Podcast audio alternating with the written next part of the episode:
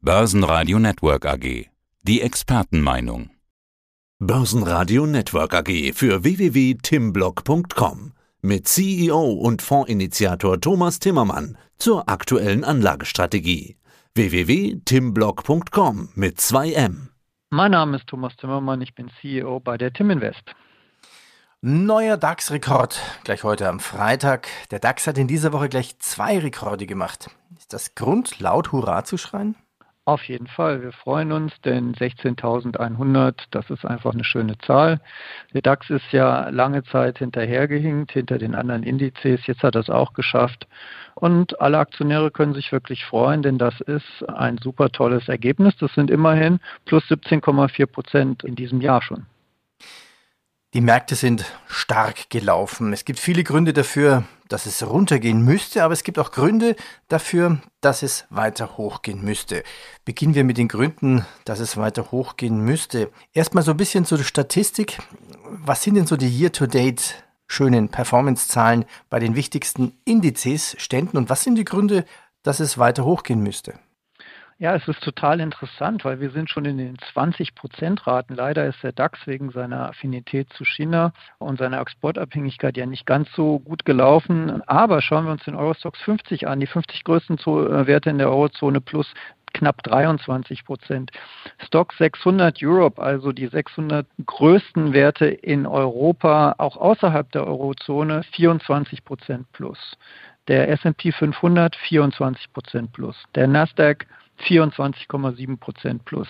Jetzt dürfen Sie nicht vergessen, ein gutes, ein super gutes durchschnittliches Aktienjahr liefert so 8 bis 9 Prozent, maximal vielleicht mal 10 Prozent ab.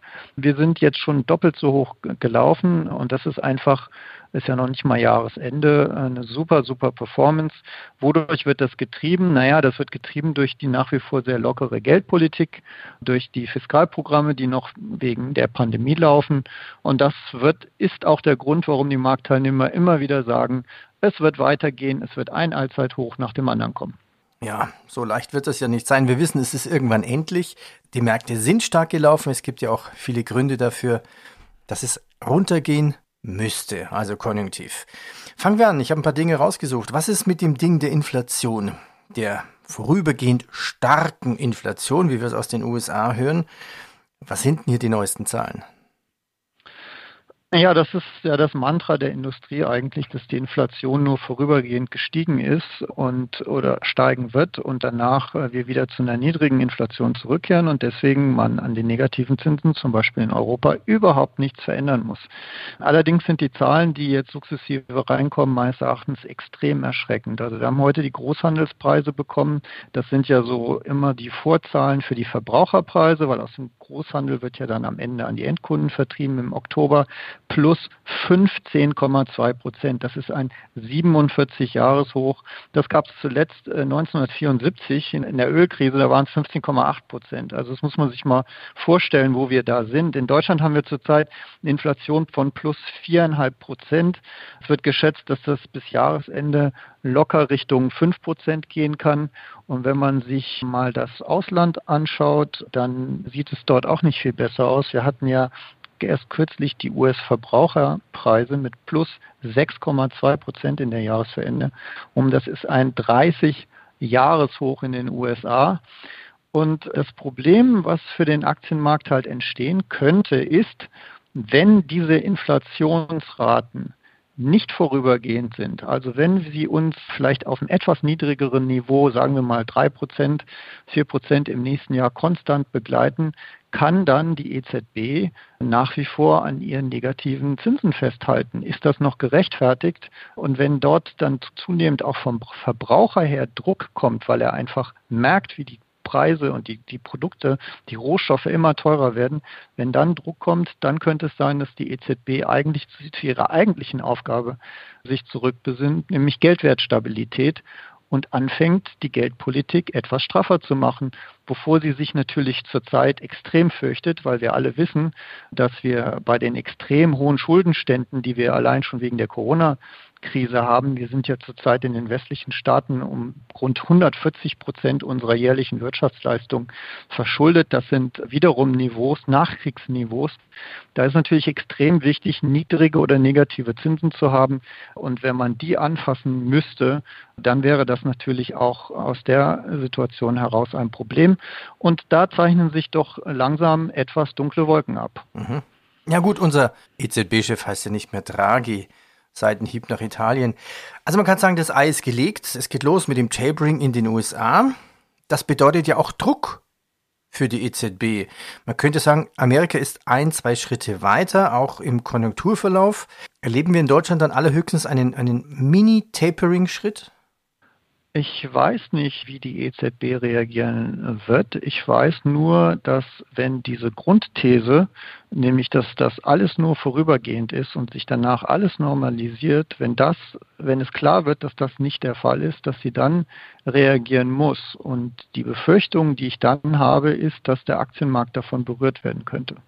Ich habe mehrere Sätze mit und was ist mit vorbereitet. Ja, und was ist jetzt mit der vierten Corona-Welle. Also noch vor zehn Tagen haben wir uns über Nachhaltigkeit unterhalten, Glasgow, Klimagipfel, zack und plötzlich ist Corona wieder da. Auch in den Medien. Bei uns im Newsroom ist es natürlich ganz extrem. Wir schauen den ganzen Tag Nachrichten, ob CNBC oder, oder NTV, und da hat man das Gefühl, die Welt besteht nur noch aus Corona.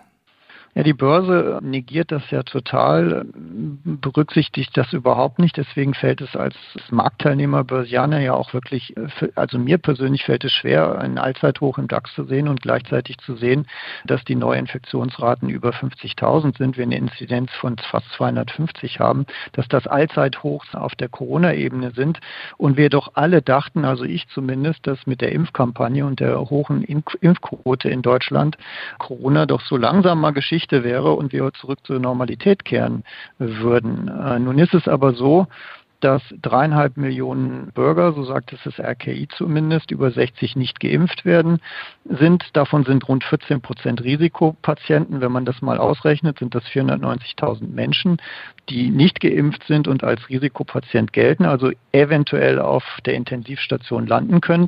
Und wenn man sich anschaut, wie viele freie Betten haben wir denn zurzeit auf den Intensivstationen, dann sind das 2886. Wir haben eine Reserve von 10.000. Im Moment sind schon wegen Covid 2220 Betten belegt. Maximal waren das übrigens 5600. Und ansonsten sind belegt für alle anderen Krankheiten, die wir so haben, 17.000 Betten. Da sieht man, dass, dass es doch eine gewisse Gefahr gibt, dass trotz der hohen Impfquote wir wiederum eine zu hohe Auslastung der Krankenhäuser kriegen und dass dann die Politik natürlich auch gefordert ist zu reagieren. Und auch das kann eigentlich nicht gut sein für die wirtschaftliche Entwicklung in Deutschland. Der IFO-Index zeigt es ja, wir sind sowieso im Moment angegriffen wegen den Lieferkettenproblemen, die wir als Exportnation haben in der Herstellung unserer Produkte. Und wenn wir dann jetzt noch auf den internen Verbrauch in Richtung Weihnachten äh, durch Corona nochmal äh, verschärfte Maßnahmen bekommen, dann kann das eigentlich auch nicht gut sein. Ja, da muss dann der Papa Timmermann, wenn er keine Geschenke mehr bekommt, plötzlich wieder basteln oder zumindest Gutscheine für die Kinder. Was ja gut wäre. Was wirklich gut wäre, ja. Also diese Lieferkettenprobleme, die merken wir bei Börsenradio fast täglich. Also Vorteil für Infineon, hatte ich gestern ein Interview, Nachteil für alle anderen extrem natürlich die Autobauer. Und trotzdem hatten wir eigentlich eine gute Berichtswelle bisher. Also die Firmen haben ja richtig dick verdient, überraschend dick verdient. Siehe Siemens zum Beispiel. Das wäre ja wieder was Positives für neue Rekorde im DAX.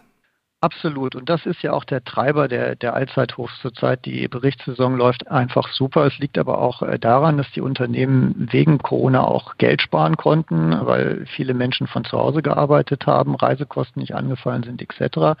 Aber auch, weil es eine sehr starke Nachfrage gegeben hat als Nachholeffekt und gleichzeitig auch in vielen Bereichen die höheren Rohstoffpreise weitergegeben werden konnten an die Kunden. Das wird auch in Zukunft so sein. Nur irgendwann gehen wir mal davon aus, dass die Verbraucher nicht alle 10, 20 Prozent mehr Einkommen haben pro Jahr, sondern mehr oder weniger auf dem gleichen Stand bleiben wie in diesem Jahr. Dann werden sie einfach weniger Produkte fürs gleiche Einkommen bekommen und dann werden sie ihren Verbrauch verändern und dann werden das auch irgendwann die Unternehmen merken. Das ist zumindest die Theorie und darauf sollte man einfach ein Auge halten. Wenn jetzt alles so gut läuft, also wenn ich mir jetzt die Rekorde anschaue, vor allem die Year-to-Date-Zahlen, die Sie vorhin genannt haben, warum bitte dann noch absichern? Was ist denn momentan Ihre Fondsstrategie? Also zunächst einmal ist der TIM Invest Europa Plus Fonds ja sehr gut gelaufen seit Auflage. Wir sind jetzt knapp bei 114 Euro aufgelegt, wurde er bei 100 Euro. Das ist also eine ganz gute Performance meines Erachtens für einen Fonds, der immer abgesichert war. Wir haben jetzt die Aktienquote eigentlich sukzessive gesenkt. Sie liegt jetzt nur noch bei rund einem Drittel. Sie war mal äh, fast bei 100 Prozent am Anfang. Äh, das liegt einfach daran, weil ich glaube, dass dieser Trend auch technisch weit gelaufen ist. Wir merken es ja auch am DAX. Ja, wir haben ein neues Allzeit Zeit hoch, aber es ist gerade mal 60, 70, 80 Punkte höher als den, den wir schon vor ein paar Monaten hatten oder ein paar Wochen hatten. In der Summe geht der DAX seitwärts, in der Summe auch beim äh, in den USA. Die neuen Allzeithochs haben alle nicht mehr diese Dynamik. Man merkt also auch schon, dass diese, diese Makro, diese Makrodaten, die ich genannt habe, dass die auch den Aktienmarkt beschäftigen. Und deswegen bin ich einfach der Meinung, ja, man sollte nach wie vor in Aktien investiert werden. Aber ich persönlich mit meinem Vermögen würde jetzt nur noch zu 30 Prozent investiert sein und 70 Prozent in Cash vorhalten. In dem Fonds machen wir es natürlich nicht, weil wir wollen keine Renten haben. Das heißt, wir haben 96, 95, 96 Prozent ETFs haben die abgesichert. Und dadurch, dass sie abgesichert sind, haben wir halt nur noch eine äh, Aktienquote von 30 Prozent. Warum macht das Sinn? Wir sind nach oben immer noch dabei, aber jetzt kommt's. Jeden Tag kann ja ein Rücksetzer kommen und der kann auch mal 5 bis 10 Prozent sein. Und dann wollen wir halt die Absicherungsgewinne realisieren und wollen dann von einem niedrigeren Niveau einfach mit einer höheren Exponierung wieder hochfahren. Und das würde ich auch jedem Anleger raten, der das in irgendeiner Weise nachvollziehen kann. Freuen Sie sich über die Gewinne, realisieren Sie ein paar Gewinne, bauen Sie auf Sicherheit. Es kommen bestimmt, es war immer der Fall, Börsenphasen, wo es wieder runtergeht und dann unten einfach wieder einsteigen, die Strecken doppelt, vielleicht auch dreifach verdienen. Ich glaube, wir sind sehr, sehr weit gelaufen. Wir gehen in einen Makro-Seitwärtsmarkt, wo wir auch immer wieder neue Allzeithochs kriegen. Aber es gibt so eine Börsenweisheit, die heißt, äh, die Bäume wachsen nicht in den Himmel. Ich glaube, das gilt nach wie vor für die Börse. Und deswegen finde ich es einfach klug, äh, jetzt mal ein bisschen den Fuß vom Gas nehmen. Das war der Podcast von Tim Invest mit Thomas Timmermann. Börsenradio Network AG. Das Börsenradio für Privatanleger.